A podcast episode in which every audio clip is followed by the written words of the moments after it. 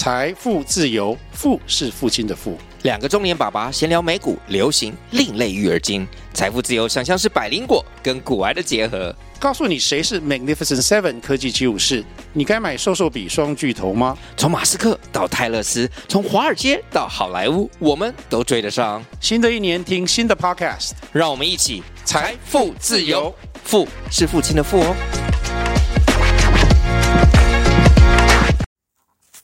Hello，各位早安，欢迎收听十分钟世界经济新闻，我是 Go。那今天是二零二三年十二月四号，礼拜一，又是一周的开始啦。那突然一周开始，大家早上恐怕好像是好像是没什么精神的样子，连我自己应该也是啦。我现在这个虽然是前一天晚上在录制的这个直播，这个这个节目。不过我大概料想出来，明天早上我如果听到这一段的这个录音的话，应该是准备就是啊，犹豫的一天要开始的那种感觉。所以呢，今天的那个题目就轻松一点，我就轻松跟大家聊一下这个我们再看看最近的美股好啦。那还是一样，先讲一下这个今天这个美股的这个哎不，今天这个内容那个标题。那美国股市呢，在十一月的时候表现非常亮眼。啊，美联储主席在公开谈话中强调说，现在讨论降息还太早喽。那接下来美股的十二月的所谓的圣诞行情，那它会继续下去的所谓的关键是什么呢？来讲一下今天的标题啊，今天内容。那十一月呢？啊，对，美股嘛，我们如果各位投资人或是各位收听的听众。有在这个部分有投资美股，其实不止美股啦，在台股、日股、韩股，那基本上各国的股市大部分都是应该在十一月的部分，应该算是相当有一个不错的成绩啊。除了中国股市以外，中国是真的最近真的有点麻烦了。OK，我们来看一下美股的这个这个目前的这个十一月这个亮眼的成绩单吧。OK，我们先看到这个所谓代表这个科技股的这个纳斯达克一百指数，它在这个十一月的时候呢，上涨了大约百分之十点七八，一个月哦，一个月就涨了十点七八哦。然后呢，在这其中，我们大家耳濡啊，就是常常听到的，像是一些大科技，像苹果啦、亚马逊啦，还有啊微软啦。Google 啊，还有 Nvidia、特斯拉等等的这些呢，大片大科技呢，平均涨幅超过了十二趴。那可以说是，那科技股基本上就是受这些所谓的大科技这边做一个带动嘛。然后另外呢，在费城半导体指数这部分的话，涨幅更是超过了十五趴。那想当然就是呃，因为 AI 的这个议题还是继续是啊。大家一个投资的一个最主要的一个目标嘛，那 AI 的话，那最重要的还是跟半导体还有晶片相关的这个部分的话，啊是相当有关。那更不用讲说 AI 的一开始的创始者就是 NVIDIA 嘛，那连带着其他的像 Intel 啦，或是 AMD 啦这些，嗯，另外还有包括我们台湾的台积电啊，在美国上市的 A ADR 股这个部分的话，它其实也包含在这个。啊，非常半导体的这个指数里面，还有啊荷兰的 SMO 啊之类的光做光科技的这个材料，嗨，这些涨幅都非常惊人啊。OK，那另外我们再看到所谓啊纽约的这个道琼工业指数，那这它也是交了一个非常亮眼的成绩单，那上涨呢是有十一月的上涨幅度呢高达了百分之八点八。那美国标普五百这个指数呢啊也是上涨了百分之八点九。那标普五百呢，基基本上就是代表所谓的那个美国前五百大的一些企业嘛。那这五百大企业常常有它里面有各种各种的行业别，但其中呢，十一月里面唯一一个呃是做下跌，呃最后是做下跌收场的呢，就是所谓的这个能源股。那因为受到这个能源呃国际原油价格的下跌的影响呢，那这个能源相关的一个类股呢，它今在这个部分呢是收跌了百分之零点七，平均啊，平均是下跌了百分之零点七。那其他的部分全都是属于收涨的一个状态。那我们看完股市之后，我们再看看所谓的债市。美国的这个部呃这个十分啊，美国的十年期国债的价格呢，呃，从十一月初到现在十月底，十一月的部分的涨幅上涨了这个百分之三点一。那我们知道嘛，那国债美国国债这部分的话，价格是跟它的殖利率做一个反比嘛，价格上升，殖利率就会下低，呃，就会下降。然后啊，殖利率如果上升的话，那价格就会下降。那受到这个国债这个殖利率下跌的影响呢，跟利率呃做呃有相关的一个呃相有高度敏感，然后又成为呃高度负相关的，像这个商品，像是我们大家都知道黄金，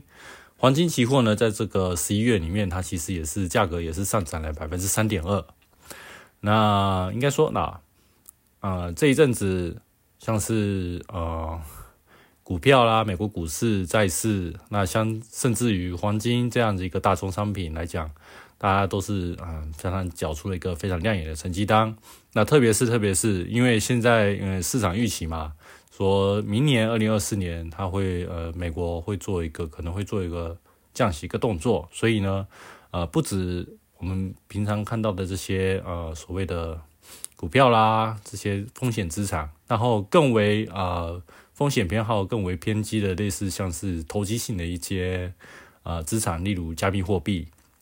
我们看到比特币，它在十一月的部分呢，它其实也上涨了百分之八点九八，所以可以看出来，就是呃市场呢现在就是开始又回到了过去呃宽松时代那时候的那种市场的分那种的那种嗯。狂热的情绪又回来了。那如果最近大家如果说有在这个有进场的话，应该可以感受得到，哎，好像每一天打开这个 A P P 都可以看到，哎，我今天又赚了多少钱，又赚了多少钱，那种感觉就是好像两年两三年前那时候的那种期待的心情，好像又回来那种感觉一样。OK，那我们回到一下那个牧场，目前这个市场，他们对于二零二四年的这个利息这个变化，他们是做什么样的预期呢？那大部分呃共识就是说，最快最快在明年二零二四年的五月份就会开始做一个降息的动作。然后呢，啊全年这个部分，二零二四年全年呢，估计可能会合计会降息四码，四码一一码就是百分之零点二五嘛，四码就是刚好百分之一。那从现在的美联储这个利率百分之五点诶五点五还是五点二五，我有点忘记了。反正就是下去发降到百分之一这个部分，呃，甚至有些银行或是甚至是有些投资机构呢，给出了超过百分之六，诶，不是不是超过百分之超过六码了，百分之六那等于回到负利率，抱歉啊，口误，啊，最最多很有可能会到这个下降到六码这个程度，那这个部分的话，因为毕竟还算是比较啊。怎么讲？比较激进一点的这个声音啊，那我们还是尽量就是听这个市场的各个主要的大家共识来讲的话，啊，还是以现在目前合计的这个四码为这个基准，然后来做这个目前市场这个预判。所以现在来讲的话，呃，等同是呃十年期的这个国债的值利率呢，已经诶，自从上次高点，我看一下。高点五点零之后呢，现在已经滑落到目前最新的这个利率已经达到了四点二趴了。哎，它又在做做一个更新的一个动作，那一直不断的在在嗯向下筑底啊，的一直跌一直跌。那利率降低呢，对呃所谓的风险资产是一件相当好的事情。为什么？因为说所利率的降低，代表说人们所需要的这个投资的编号，它会做一个变更嘛。因为以往的这所谓的这个啊无风险的利率呢，呃，如果说是把它定锚在一个所谓五趴这个情况的下，那我们在投资的部分就会就会想象了，想当然就想说，如果我今天这个风有风具有风险的这个资产，它的回报率如果没有高于五趴的话，那很有可能这个资金会被这个所谓的美国国债的部分得吸收过去，因为你想，嗯。有风险，但是殖利率低于五趴，跟一个没有风，抱歉，跟一个没有风险就可以轻松赚拿五趴利息的这国债利率来讲的话，想当然还是国债这部分比较香。所以，但是当这个利率下降的时候呢，这个相对的这个风险资产的它的机会的成本就会跟着一起降低。那人们会为了去追求更好的报酬，例如说他可能认为。呃，跟过去的跟之前那个五点的这个呃百分之五的这个高点比起来，现在百分之四点二了，它的这个风险的偏好的选择变多了，它甚至可以去挑呃稍微呃像是一些比较更可能风险更高的一个呃所谓的这个商品，或者是其他的一些金融商品的部分去做一个投资，那很有嘛，也可能做投机、投机投资都都是的，那。OK，那现在呃，因为现在市场流 流传，就是说一直都都是在流传这个将来美联储是必定会做一个降息的动作嘛，而且是降息幅度达到四嘛。那身为美国的这个所谓的央行，也是美联储主席鲍威尔，他就就出来讲话啦，他就出来声明，就是说在十二月一号的时候，他在那个亚特兰大这个大学的部分的演讲中，他就表示。过去呢，目前为止，啊，这是包伟的口吻我们正在呃所谓的谨慎的形式，因为呢，不管说是紧缩不足或是紧缩过度，这两者的风险呢，已经开始在变得相当的一个均衡。然后目前要做哪一边的取舍，对他们来讲都是一些相当的困难的，所以他们不得不去做一个更谨慎的一个呃观察，甚至是更谨慎的去做一个研究。那现在呢，就要断定说我们的立场是否已经达到所谓的足够的限制性呢？又或者是猜测接下来啊，所谓我们的政策何时会进行做一个宽松，都还为时过早。所以目前的通膨水准呢，依然是远高于我们这个的目标，也就是之前美联储一直在这个强调的所谓的通膨两趴、两趴两个百分之二的一个目标。他认为说，现在目前呃，通货膨胀呢仍然是高于这个目标。不过呢，正朝着正确的方向所发展。那也就是说，目前这个通胀的数据啦、就业的数据啦，还有一些呃销售，嗯，那个美国零售的销售数据，还有甚至是美国的 GDP 这些情况来讲啊，确实是啊迈向呃所谓的美联储所希望的方向正在走去。虽然这个步伐可能还有点。可能会有点缓慢，甚至呢，呃，还需有一段路还要继续走，但目前仍然还是朝向的是一个正确的方向。那美联储这边呢，会在依照呃接下来的经济数据呢，来继续的去实行这个政策。如果如果如果当这个时机合适的时候呢，他们也不排除会再进一步去做一个呃再加息的一个动作。嗯，很明显呐，他这个部分就是，他这个谈话其实基本上就是啊，去稍微给这个呃市场这个热度去做一个降温的动作嘛。因为毕竟说现在如果啊又再一步的在好不容易把这个通胀哎已经快要达到这个实现这个百分之二八的目标之前呢，如果又再一次呃使得全呃全美或者是全世界又对于美国的这个所谓的呃，股票市场、债券市场，或是呃其他的期货商品市场，呃，又产生了一个新的一个啊所谓的这个市场偏好的一个类似一个乐观日本市场一个疯狂的一个所谓的呃资产购买的一个情绪的话，那很有可能这个部分的话会造成这个，诶，怎么讲？要怎么讲？这是有点像是类似呃资产这个部分的话。呃，会带动的另一波的一个通胀的到来也说不定。这要怎么？这要怎么形式啊？因为，因为怎么想？因为以一般人来讲哦，呃，如果说，呃，以以往大家如果说为劳动者的时候，我们一般的收入来源都是靠工资嘛。然后有领有，因为有了工资，所以才会拿这个钱领了钱，然后才会去做一个消费的一个动作。那遇遇到经济衰退的时候呢，呃，你可能会经历到所谓的减薪，甚至是失业，那你可能就手边就没有钱，你要需要就是需要领取所谓的失业救济金，或者是拿你的存款，呃，去做一个啊，你平常的那个维持你平常的是有一个消费，所以呢，在这个部分的话，它会去抑制你本身这个消费的这个需求，还有所谓的消费的一个渴望。但是呢，如果说你在啊，甚至你可能在投资市场或者是在股票市场，因为你投资甚至是投机赚来的呃所谓的财富那这个财富呢，会使你的这个呃，因为你手边有钱了之后呢，你会想去买更多的东西去做一个消费嘛？那这是人之常情，就是你昨天你今天如果股票赚了一百万了，那你是不是就会想说，哎，我是不是要去花一花，去出国玩啊，或者去赌场玩一把啊，或者是买车啊、买房子啊之类的？那这个部分的话，它会加深人们的这个消费的这个渴望欲望。那在现今，因为这个呃通胀通胀的部分，因为在利用所谓的这个高利息的呃高利率的这个环境去压低人们的这个所谓的购物或者是消费的需求嘛。那如果人们会因为这个股票或者是投资市场这个部分的获利，然后呢，进而的使得这个手边的这个财呃。的钱，甚至是财富，呃，变得更充裕了。那变得更充裕之后呢，他就会有呃能力去做更多的消费。那这一部分的话，消费的需求就会再度再一度的就是失去了控制。那消费的需求一拉高，那这个价格，不管说是嗯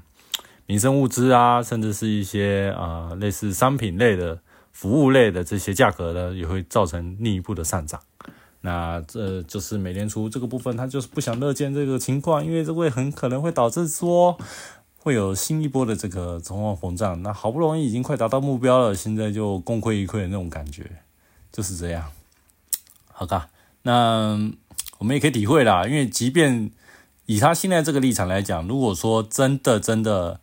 他真的认为就是大家内部官员都已经决定了说啊，我们已经加到顶了。真的是不会再加息的，接下来就准备等着要降息了。他也不可能在现在这个时间点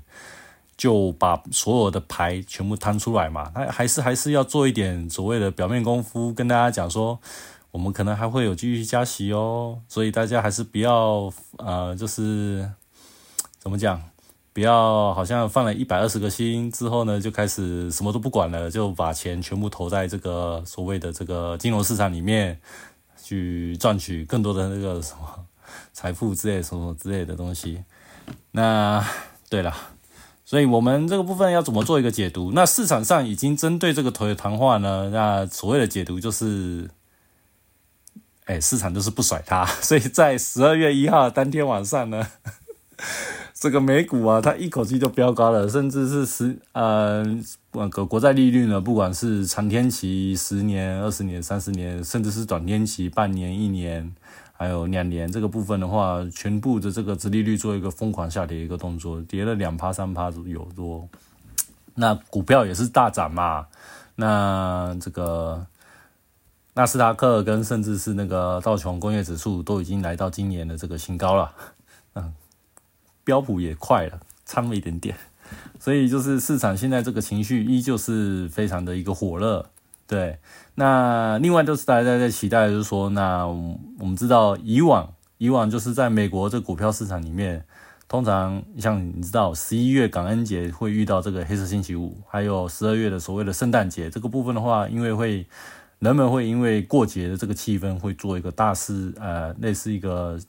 大量一个消费的这个行为啊，因为嘛，过节过节就是就跟我们台湾过年一样，就是大家都是，嗯，有钱没钱都是要过，大家都希望过一个好年嘛那种感觉。所以在这个部分的话，大家的这个消费量都会比以往都来得高。那我们都知道，呃，美国的经济呢，大部分都是大部分的这个很大的一副比例就是靠民间这个消费去做一个支撑的嘛。美国是一个消费型的社会嘛，那所以。在以往，在不管是呃过去五十年以来，甚至是最近一二一二十年以来，一直以来，这个十一月份、十二月份都是美股表现最好的一个时机。那目前看到十一月份就已经缴出那么亮眼成绩单了，那大家就会期待说，那在年底前能不能再多赚一笔，让今年的这个投资报酬率会变得更好看呢？这样大家一起过个好年呢？这个情况，对。那是会不会有这个真正的一个圣诞行情的这个部分呢？呃，我们最后还是要看一个关键。那这个关键的所在呢，就是在这个月十四号，美联储它还会有今年最后一次这个利率会议。那这一次的利率会议呢，会不会继续做一个暂停加息一个动作呢？它是一个非常非常一个重要的一个指标。那如果说，这个部分呢，啊，又再一次暂停加息了。那么我很肯定，就是市场这个部分，他们就会加深的去，呃，他们认为他们的预期是正确的。那说，嗯，你看吧，美联储停止降息啦。那我们就是之前我们预测的这个二零二四年会降息这个的观点，这个的嗯预测或者这个的猜想。是正确的啊，那我们还不赶快把更多的资金投入，赶快去进行更多的抄底，然后明年二四年真的如果降息了，那个股票又会再进一步的往上冲，那就可能可以赚更多的钱。对，现在大多数嘛，